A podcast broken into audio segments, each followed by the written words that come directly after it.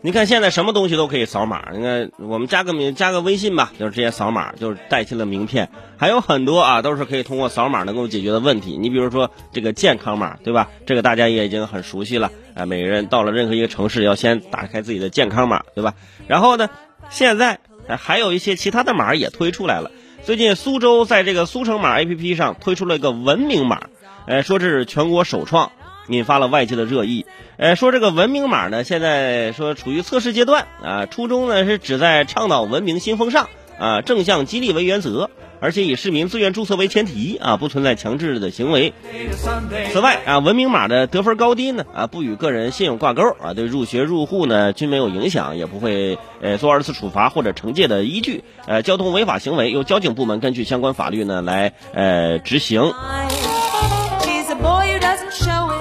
就是说，这个文明码呢，平常也会给你一些分高分低，呃，比如说参加了一些社会志愿活动呢，给你加分啊；比如说你开车违法呢，这个给你扣分啊，等等等等啊。一个文明码，这个文明码一出来吧，导致当地的市民啊，就是有点反弹啊，民意反弹强烈。有人就说了，文明这个事儿真的可以用分数来量化吗？有些人说了啊，这这不挺好吗？现在你看，我们有健康码。啊，为什么不能有文明码呢？对不对？我们就可以就是所有的都是一码化嘛，是吧？哎呦，为什么这个文明码出来啊，受到很多这个呃大众的这个怎么说呢反感？其实大家想想啊，这个文明码跟健康码是两码事儿。健康码诞生于疫情严重的时候，是为了满足人员流动的刚性需求而出现的。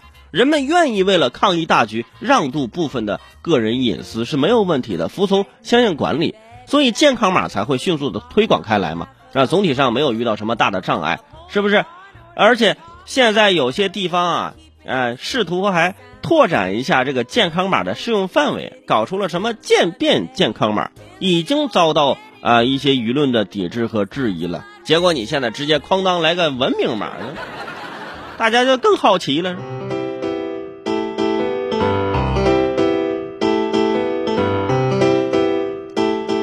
因为你跟这个健康码相比，这个文明码呢，既没有必须在当下推行的一个迫切性，哎，你也不知道是为了解决什么实际重大问题，对吧？呃，官方介绍说这个文明码啊，是推动市民真正践行文明交通啊、志愿服务、垃圾分类、文明用餐、文明礼让、文明上网、什么诚实守信等等良好习惯，形成社会新文明新风尚。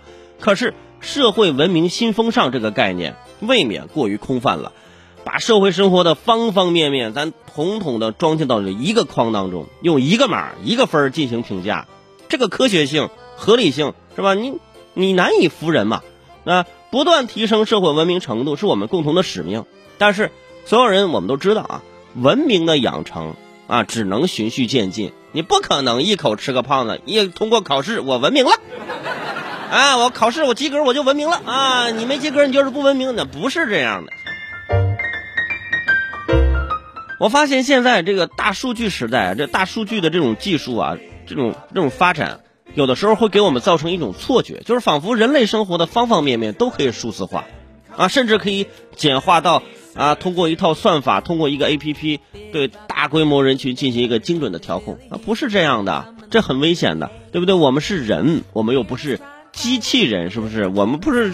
可以通过大数据就可以完全把人心管理了的了，就完全管理不了，是吧？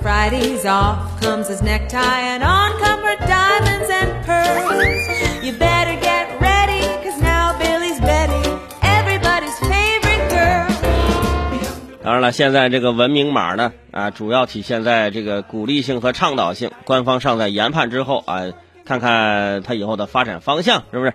呃，这几天的舆论反响呢，也是给他们下一步的决策一个重要的参考。因为我就担心呢，我担心你说现在有了文明码啊，文明码出来之后，大家接受了，那以后你看我们出去相亲的话，是吧？就别说话了，一见面先亮出自己的微信二维码啊，我的个人社交平台，嗯，这个你扫一下，这是我的健康码，个人身体健康啊，这是我的文明码，文明素质还可以，这是我的学历码，我的工作码，这是我的交通码，这是我哎呀。怎么说呢？我生活当中就是一码归一码，是吧？